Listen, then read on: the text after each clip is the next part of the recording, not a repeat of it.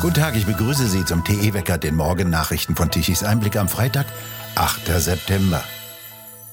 Es wurden zu keinem Zeitpunkt nachrichtendienstliche Mittel gegen Herrn Schönbohm angesetzt. Dies erklärte gestern Abend Innenministerin Faeser wörtlich in einem Exklusivinterview gegenüber Bild und fügte weiter wörtlich hinzu, es ging um das Vertrauen in das BSI und seine Leitung. Wir brauchten angesichts der heutigen Bedrohungslagen die größtmögliche Expertise an der Spitze unseres Cybersicherheitsbehörde BSI und volles Vertrauen. Faeser sagte, sie habe das BSI neu aufgestellt und gestärkt. Zu Einzelheiten wollte sie sich nicht äußern. Entscheidend sei, so Faeser in Bild weiter, das Vertrauen in die Amtsführung sei nicht mehr gegeben. Schönbohm sei auch nicht entlassen worden, sondern habe eine gleichwertige Position in einer anderen Behörde übernommen. In einer nicht öffentlichen Sitzung des Innenausschusses gestern habe nach einem Bericht der Bild-Zeitung eine Staatssekretärin des Innenministeriums bestätigt, dass eine andere Staatssekretärin, Juliane Seifert, mehrfach ein halbes Jahr vor der Sendung mit Böhmermann telefonierte und Videogespräche führte. Dabei soll es um Hass im Netz gegangen sein.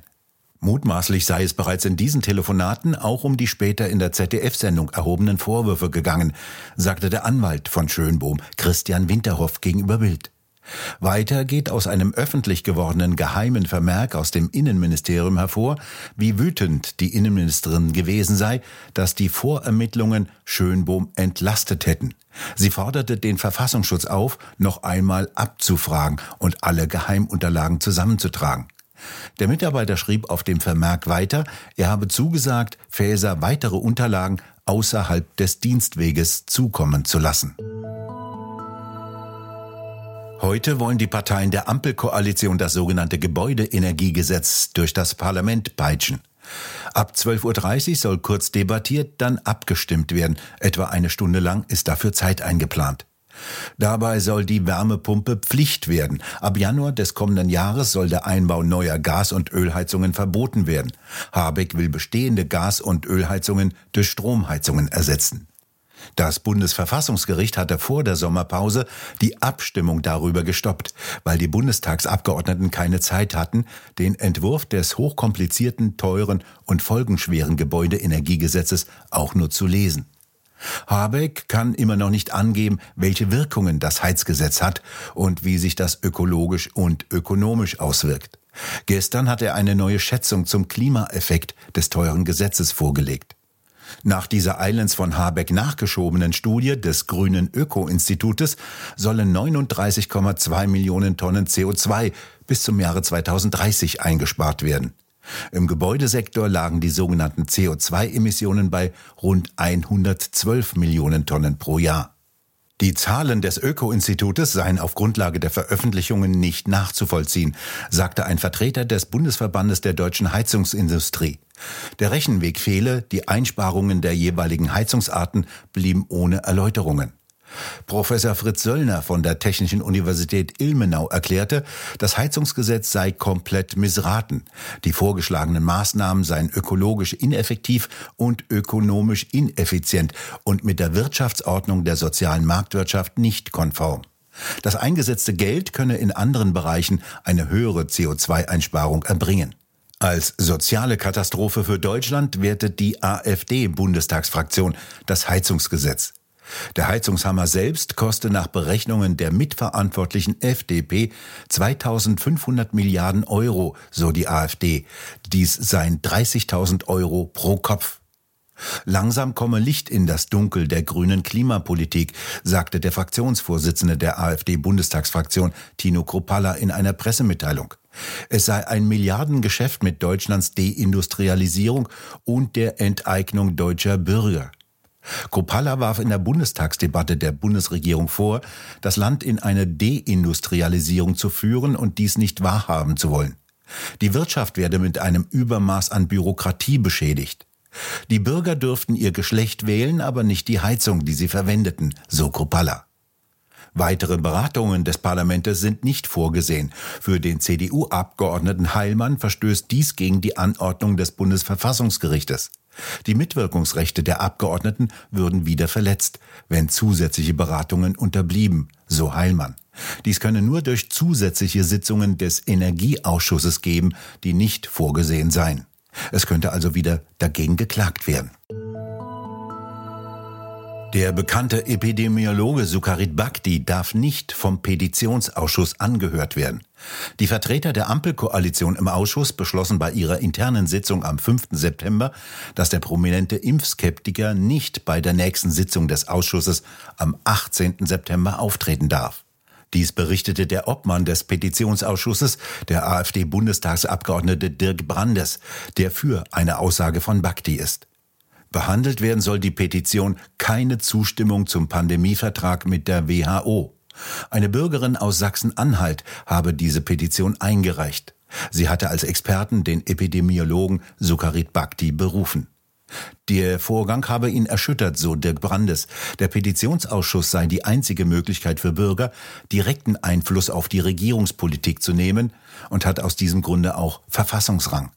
Er kenne keinen vergleichbaren Vorgang, wo einem Petenten ohne stichhaltigen Grund die Einladung eines Experten verweigert wurde. Professor Bhakti sei aufgrund seiner Forschungsarbeiten im Bereich Mikrobiologie und Epidemiologie mehrfach ausgezeichnet worden. Letztlich hätten sich viele seiner Warnungen als richtig herausgestellt.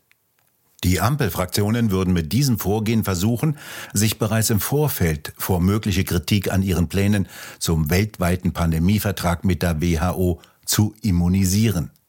Dieser Vertrag bedeutet nichts anderes als die Aushebelung der nationalen Gesundheitspolitik. Die WHO werde dadurch zu einer Art globaler Gesundheitsregierung gemacht, so Brandes weiter. Dass Kritiker dieser Pläne bereits im Vorfeld mundtot gemacht werden sollen, zeige, wie ernst es Lauterbach und Co. dabei sei, die Bürger weiter zu entmündigen und den Interessen der Pharmalobby auszusetzen. Der Bundestag will die WHO mit mehr Geld und mehr Macht ausstatten. Markus Krall ist Zeuge im Verfahren um den sogenannten Reichsbürgerputsch. Doch er wird behandelt wie ein Staatsfeind, seine Wohnung wurde durchsucht, Handy und Laptop beschlagnahmt, ein Mandantengespräch illegal abgehört, Dokumente an Medien durchgestochen. Und der Staatsanwalt hat kein Interesse, diesen Geheimnisverrat zu verfolgen. Roland Tichy unterhält sich mit ihm in der neuesten Ausgabe des TE Talks. Sie gehen essen mit Herrn Reuss, Sie telefonieren mit äh, Herrn Maaßen. Ja, das kann man ja machen, aber mhm. andere machen das nicht. Ja, andere machen das nicht. Und was ist der Ausdruck dessen, dass man das nicht machen soll? Die Frage muss man zurückgeben. Also, wenn es verboten ist, sich frei mit jemandem zu unterhalten, von dem man nicht irgendwie davon ausgehen kann, dass er sich irgendwas zu Schulden kommen lässt. Wenn es verboten ist, sich mit Menschen zu unterhalten, die politisch missliebig sind. Wenn es verboten ist, seine Meinung frei zu äußern, weil Personen, die an der Macht sind, das nicht gut finden. Wenn all das verboten ist, dann befinden wir uns eben nicht mehr in der Art von Gemeinwesen, die wir behaupten zu sein. Und mal ganz hart gesagt, wenn ich also beispielsweise, man hat mir auch vorgehalten, ja, du hast deine Meinung zu offen gesagt und äh, äh, das hat jetzt halt Folgen, ja, äh, wenn das offene Sagen der Meinung Folgen hat, dann leben wir eben nicht mehr in einer freiheitlich-demokratischen Grundordnung. Dann leben wir in einer wiederauferstandenen DDR 2.0 oder 4.0, weil mit viel Technologie, ja? Und wenn das die Ordnung ist, der wir uns zu unterwerfen haben, dann sage ich nein. Das finde ich sehr bewundernswert, äh, äh, dass Sie äh, offensichtlich trotz des ganzen Ärgers, den Sie ja bekommen, ähm, ich weiß ja auch nicht, ob Sie zurzeit einen Job haben oder irgendwie sowas, dass Sie trotz des ganzen Ärgers, den Sie bekommen, dazu stehen. Andere Leute hätten den Mut nicht. Ja, aber das ist, wie gesagt, das sagt eigentlich wenig über mich aus und alles über unser Gemeinwesen. Ein Gemeinwesen, in dem man Mut braucht, um seine Meinung zu sagen, ist eben kein freies Gemeinwesen mehr. Das muss man endlich mal klar zur Kenntnis nehmen. Ein Gemeinwesen, in dem man ständig sich über die Schulter schauen muss, mit wem man redet, weil der vielleicht was Falsches sagt oder tut, ist auch kein freies Gemeinwesen mehr. Ein Gemeinwesen, in dem die Kontaktschuld institutionalisiert wird und dann weitergereicht wird wie eine ansteckende Krankheit nach der Devise, äh, ja, wer mit dem zu tun hat, ist böse und weil derjenige, der böse ist, äh, der steckt es dann an, dann, dann ist auch jeder, der mit mir redet, böse. Also dann sind auch Sie demnächst Reichsbürger und Herr Tichy ist auch Reichsbürger und die Kameramänner hier sind bald Reichsbürger. Äh, oder schlimmer, irgendwie rechts oder ich weiß nicht, was auch alles an Etiketten an mich geklebt wird. Die Zahl ist ja mittlerweile groß, ich verliere den Überblick. Und das ist eben nicht der Ausdruck eines freien Gemeinwesens. Das vollständige Gespräch können Sie sich auf der Webseite tichiseinblick.de unter TE Talk ansehen. Heute will die Ampelkoalition Habecks Heizhammer durchpeitschen. Was bedeutet das? Welche Folgen hat das für alle? Und wie kann man sich dagegen wehren? Was kommt auf die Eigenheimbesitzer zu, wenn die Wärmepumpe Pflicht wird, koste es, was es wolle? Lohnt es noch zu bauen? Was erwartet Bauherren, Mieter und Ältere? Darüber diskutiert Roland Tichy morgen am Samstag mit Fachleuten auf einer öffentlichen Podiumsdiskussion. Professor Fritz Söllner von der Technischen Universität Ilmenau ist mit dabei. Wann und wo? Am Samstag, 9. September ab 11 Uhr auf der Messe Bauen, Kaufen, Wohnen in Dresden. Eintrittskarten inklusive Eintritt zur Baumesse kosten 16 Euro. Ein Hochdruckgebiet, wie es vorbildlicher nicht sein kann, bestimmt heute und bis zum Wochenende das Wetter.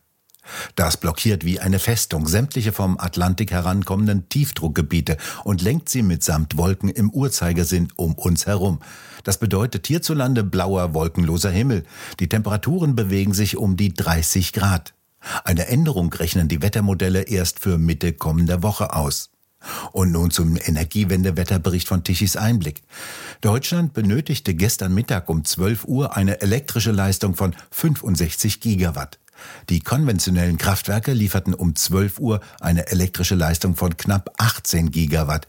Die ist für die Stabilität der Stromnetze unverzichtbar. Wind- und Sonnenanlagen können dies nicht. Um 12 Uhr mittags kam von den Photovoltaikanlagen eine elektrische Leistung von knapp 36 Gigawatt. Die stieg um 14 Uhr auf 39 Gigawatt an, um dann steil bis 19 Uhr auf Null zu fallen. Ein wenig mehr als in den vergangenen Tagen lieferten die Anlagen der Windindustrie um 12 Uhr mittags 7,4 Gigawatt und dieser Anteil steigerte sich mit auffrischendem Wind auf 18 Gigawatt um 21 Uhr. Plötzlich für ein paar Stunden mittags viel Sonne und entsprechend hohe Strommengen der Photovoltaikanlagen sind schlecht für die Energieversorgung. Solche mit den Launen des Wetters stark schwankenden Energiemengen sind nicht grundlastfähig.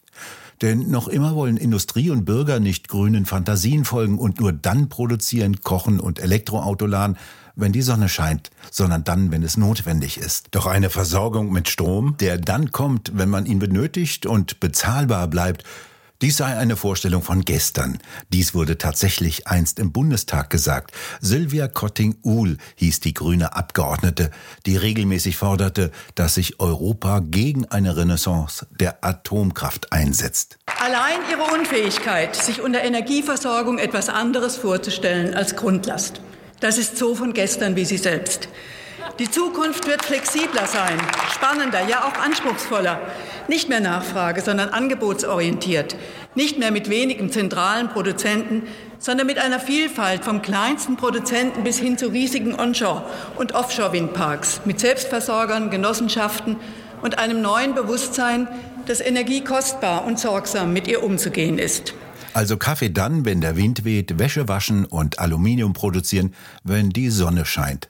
Stabile Stromversorgung, das war gestern. Worte von denen, die die Kraftwerke abschalten. Wir bedanken uns fürs Zuhören. Schön wäre es, wenn Sie uns weiterempfehlen. Weitere aktuelle Nachrichten lesen Sie regelmäßig auf der Webseite tichiseinblick.de und wir hören uns morgen wieder, wenn Sie mögen.